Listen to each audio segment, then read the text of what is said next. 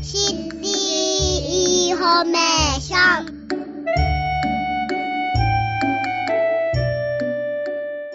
皆さんこんにちは。さんだ学び子育て情報局の時間です。この番組は毎月第1第3月曜日のお昼12時からお送りしています。三田市では子どもを核としたまちづくりを進め三田で安心して子どもを産み育てることができる環境づくりを行うとともに教育や障害学習の充実を図るなどさまざまな取り組みを行っています。この番組ではスタジオに市役所のご担当者の方にお越しいただき教育障害学習子育てなどに関する取り組みやサービスなどについてお話しいただきます。お相手は藤田望です。スタジオには三田市高校生議会の事務局を担当されている三田市役所健やか育成課奈良崎さんと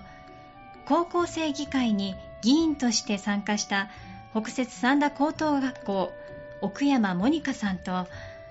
三田学園高等学校浦田慶太郎さんにお越しいただいています。まずは奈良崎さんからです。よろしくお願いいたします。はいこんにちは。えー、健やか育成課で、えー、三田市高校生議会を担当しています奈良崎です。よろしくお願いします。お願いいたします。ではまずは三田市高校生議会についてどのような事業なのか内容を教えていただけますか？はい、えー、三田市内の高校に通う高校生が議員となり高校生目線で質問や市政の提案を行い、はい、えー、市長や部長等の市の幹部職員がそれに対する答弁を行うというものです、えー普段なかなか入れない議会議場に入れるチャンスで、はい、えー、高校生が直接市の幹部に提案できる貴重な機会となっています。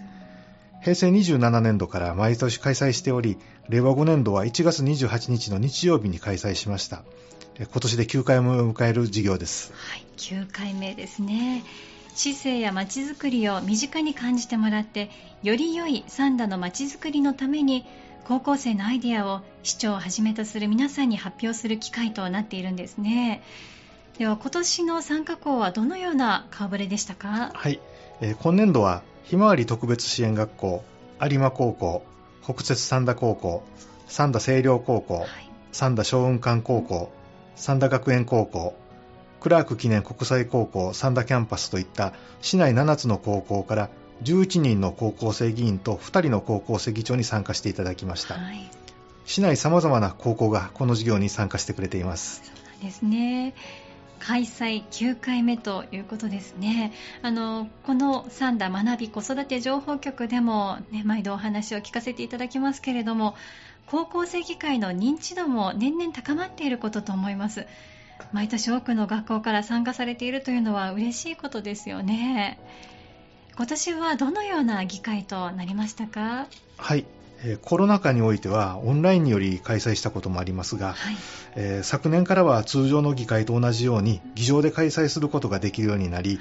はい、高校生議員の皆さんにも実際の議員の方々が立たれる演壇に立ち発言していただきました。はい。え議場で議会の雰囲気を味わってもらうということも大事にしています、うん、高校生議員の皆さんも満足していただけたのではないかと私たち担当者も自負しています。そうですね。満足感と緊張とがあったでしょうね。では参加した高校生議員というのはどのように選ばれた方なんでしょうか？はい、えー、毎年各高校に議員の推薦をお願いしています、えーその中で参加してくれたのは生徒会に所属している生徒さんや、はい、最近では探究活動の一環として出てくれる生徒さんが多いです、皆さんこれまでの経験や学校生活などを通して市政や周囲の課題を自分ごととして捉え非常によく研究されています。そうなんですね。今の探究活動とおっしゃいました。よく耳にする言葉になったかなと思いますけれどもどんなものなのか教えていただけますか？はい、えー、探究活動の一環という視点でいうと、はい、三田松雲館高校が例として挙げられます現在のように高校の授業での必修科目の一つとなる前から、はい、総合的な探究の時間に力を入れておられますが、うん、1年生で基礎を学び2年生ではテーマを決め4人ごとのチームで研究活動を行う、はい、そして3年生になると研究の成果を論文にまとめます。論文を書くんですね。今回探究活動のチーム代表として2年生2人が高校生議会に参加してくれました、高校生議会に参加することで自分のテーマのさらなる深掘りにつながりまた自分の研究を発表する場があることが貴重な経験になったという意見をいただいています。なるほど。高校生議会に参加して終わりということではなくそれぞれの探究活動にもつながっていて相乗効果が生まれているんですね、はい、そうなんです。また昨年9月に高校生議会開催に向けての事前説明会を行い、はい、議場の様子を見てもらったり、うん。グループごとに分かれてワークショップを行ったのですが、えー、その際他校の生徒同士がお互いの質問やテーマの内容を知り意見を交わすという経験がとても刺激になったとのことです。そうなんですね。同じ世代の高校生が集まることで学校間の交流にもつながりますしお互いにとても良い刺激を受けることができたんですね。では当日はどのような様子だったのかさらに詳しく教えていただけますか、はい。えー、各高校生議員からは教育に関すること、えー、若者が活躍できる環境づくり、はい、SNS を使った広報について、うん。交通に関する問題や提案など、さまざまな社会的課題についての質問や提案が行われました、はい、どの質問にも自分たちの明るい未来のために問題意識を持ち変えていこうという本気の思いが感じられ私たち市職員も高校生の皆さんの熱い思いを受け取りました。高校生の本気の思いを受け取られたということですね。ではここから実際に議員として高校生議会に参加された高校生のお二方にもお話を伺いたいと思います。まずは奥山モニカさんです。お願いいたします。お願いします。北摂三田高校2年の奥山モニカです。よろしくお願いします。お願いいたします。では早速ですが高校生議会に参加したきっかけや奥山さんは高校生の居場所になる環境についてというテーマを選ばれたとお聞きしています。そのテーマを選ばれた理由などを教えてください。はい。それは友人との2つの会話から始まりました、はい、まず塾へ行きたいけどお金がないって言っていた人がいたんですよ。で他の人と学び合いたいけど、はい、やっぱりお金がないとそういう環境にはいけないし、うん、図書室でがガヤガヤしてるのもさすがにダメだなみたいな話をしていて、うん。うん、また高校生に市外から来て居場所がないって感じてる人が何人かいらっしゃってそんな2つの意見を組み合わせて高校生の居場所になってそしてかつ学び合えるような場所を作りたいなそれが今不足してるんじゃないかなと思ってこの、えー、高校生の居場所になる環境についてというテーマを選びました、なるほど。居場所といってもただただその場所というだけではなくってあの学ぶ場所ということであったり、はい、心の拠り所であったり、はい、いろんな見方ができそうですね。はい。わかりました。ではその高校生議会に向けての準備いろいろ大変だったと思いますけれども工夫した点やあるいは苦労した点などありますか？はい。工夫した点といえばなんですけど、はい、自分だけのメリットにしないっていうことをすごい工夫しました、自分だけというのは奥山さんご自身ということですか、えー、私自身っていうのもそうなんですけど、うん、私の置かれているこの環境というか世代というか、うん、高校生だけのメリットにしないっていうことを頑張りました、はい、例えばなんですけど、はい、えっと、先生方や親御さんとかからすると、はい、高校生だけに支援するってなったら、うん、え私たちはみたいな感じになってしまったりとか、逆に高校生だけを優遇してしまったら、えー、親世代とか子供世代の方は、やっぱり支援が不足して困ってしまうっていうのもあると思うので、その塩梅をこう工夫しました。なるほど。他の世代にも配慮しつつ提案をしたということですね。はい、わかりました。実際に議場に立ってお話をしてみてどのように思われましたか？はい、うん、他の人議員さんとか職員さんとの会話で、うんこの構想自体を、えー、改良できたのが純粋にとても楽しかったんですけどそれだけじゃなくて、えー、会話をしていく中でさまざまな家庭環境とか、うん、あの学校とかにいる人で、うん、いろんな価値観を持っている人がいて、うん、会話していく中で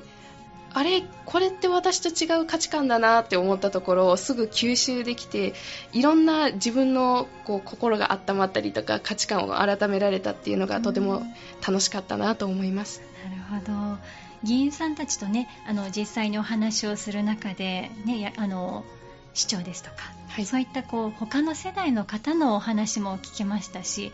であの同じ世代で一緒だと思ってた高校生の中にも価値観が違っていたりだとか、はい、そういった気づきもあったということですよね、はい、なるほど。勉強になりましたね、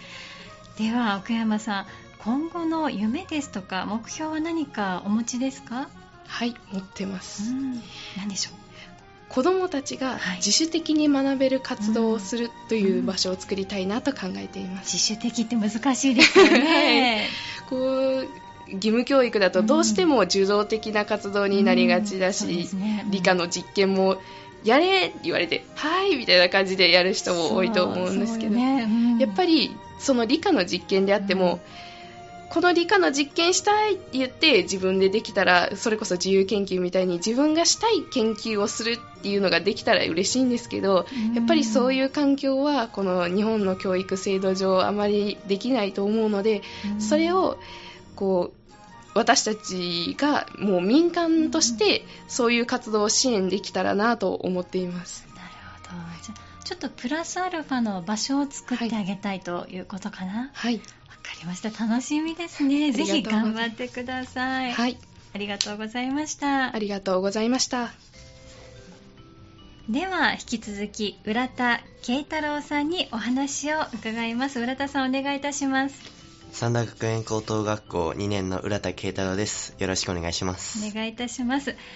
浦田さんは三田から世界へ、三田市から世界で活躍できる人材の育成というテーマを選ばれたとお聞きしています。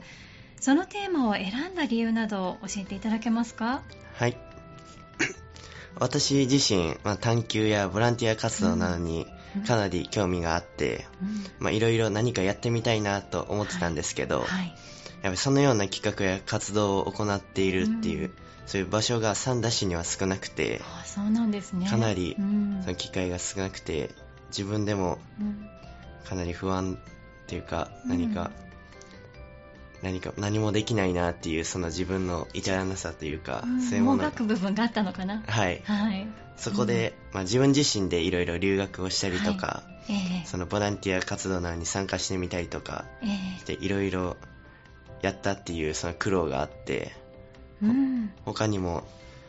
そういう探求活動やボランティア活動などに興味がある人たちももっと活動しやすいような環境を作ればいいかなと思って三田市に提案しました。なるほど浦田さん自身は自らこうボランティアをしてみたりだとかなんかこうプロジェクトに携わってみたりだとかっていうのをやってきたということですかね。はい、そうですね。あと留学の体験もあったということですね。はい。その経験を生かした質問を今回はされたということですね。はい。はい、わかりました。ね、どんなこう経験をしてきたのかっていうところも気になるところなんですけれども、まずはこの高校生議会に向けて準備する中でのこう工夫ですとか、何か苦労したなというところは何かありますか？はい。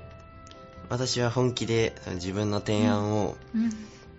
うん、を使ってその三田市を変えてみたいっていう思いがあったので、はい、熱い思いがあったんですね。はい。うん、なんでどうやって市長とか、その市の役員さんとかに、こう、伝えれるかっていうところを工夫しました。あそうなんですね。どうですか？実際にこう、対面して市長の皆さんですとか、あの、お話をさせていただいて、こう、反応とか、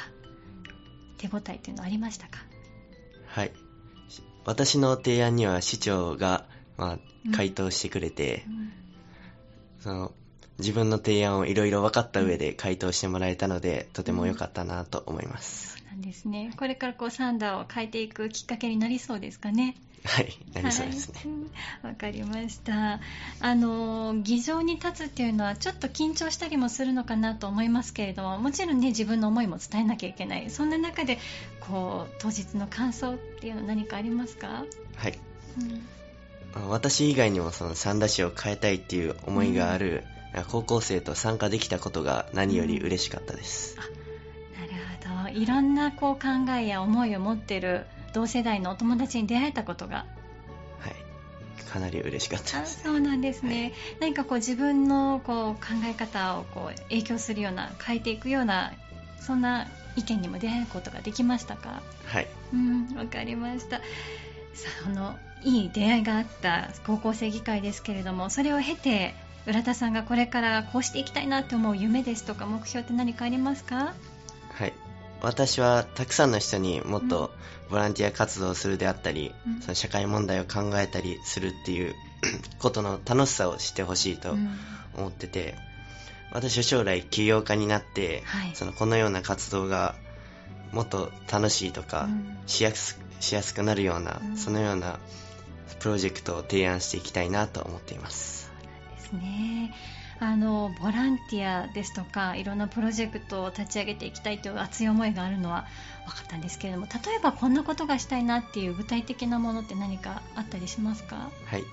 うん、私は、高校生育成プロジェクトみたいなものをやってみたくて、うん。はい、その高校生をみんな集めて、うん、その有名人の講義を聞いていろんな分野のことを学んだりとか、はいもっとその探求のテーマとかをみんなで考えていったりとかして、うん、ディスカッションの能力とかコミュニケーション能力とかを鍛えるようなプロジェクトをやっていきたいなと思っています。そうなんですね。楽しみですね。あのご自身が今こんな環境が欲しかったなって思うところをこれからの高校生のためにも提供してできるようになりたいということですよね。はいそうですね、はい、楽しみにしています。ありがとうございました。ありがとうございました最後に今年度の高校生議会を終えて高校生議員からの感想をいただいているとお聞きしています。皆さん高校生議会を終えてどのような感想をお持ちになったんでしょうか？気になりますね。えではもう一度健やか育成課楢崎さんにお伺いします。はい。えー、学校で行っている探究にすごく活かせそうだと思ったとか、えー、市長などの市のトップに意見を聞いてもらえて自分でも何か変えられるのではないかと感じることができたとか、えー、他の高校生の質問を聞き自分が考えられない部分まで深く考えられており、えとても勉強になったなどといった意見をいただいています。ですね嬉しい声がたくさん届いていますねお互いに刺激し合うことができる有意義な時間になっていたんですね来年の高校生議会も楽しみです。はい、えそうなんですで。来年の高校生議会でも生徒の皆さんの熱い思いが届けられるように、健やか育成家としても取り組んでいきたいと考えています。はいそして最後に一つお知らせがあります、はい、今年度の高校生議会の様子を市の公式 YouTube チャンネルで配信しています。そうなんですね、はい、高校生の発想やまちづくりに興味のある方どなたでもぜひご覧いただきたくさんの方に高校生の思いが届いてほしいと思います、はい、詳細は三田市健やか育成課のホームページをご覧ください高校生議会当日の高校生たちの活躍を見ることができるのは嬉しいですね。はい。また、あの、健やか育成課のホームページに、生徒一人一人の質問ご、テーマごとに資料も用意しております。はい、そちらもぜひご覧ください。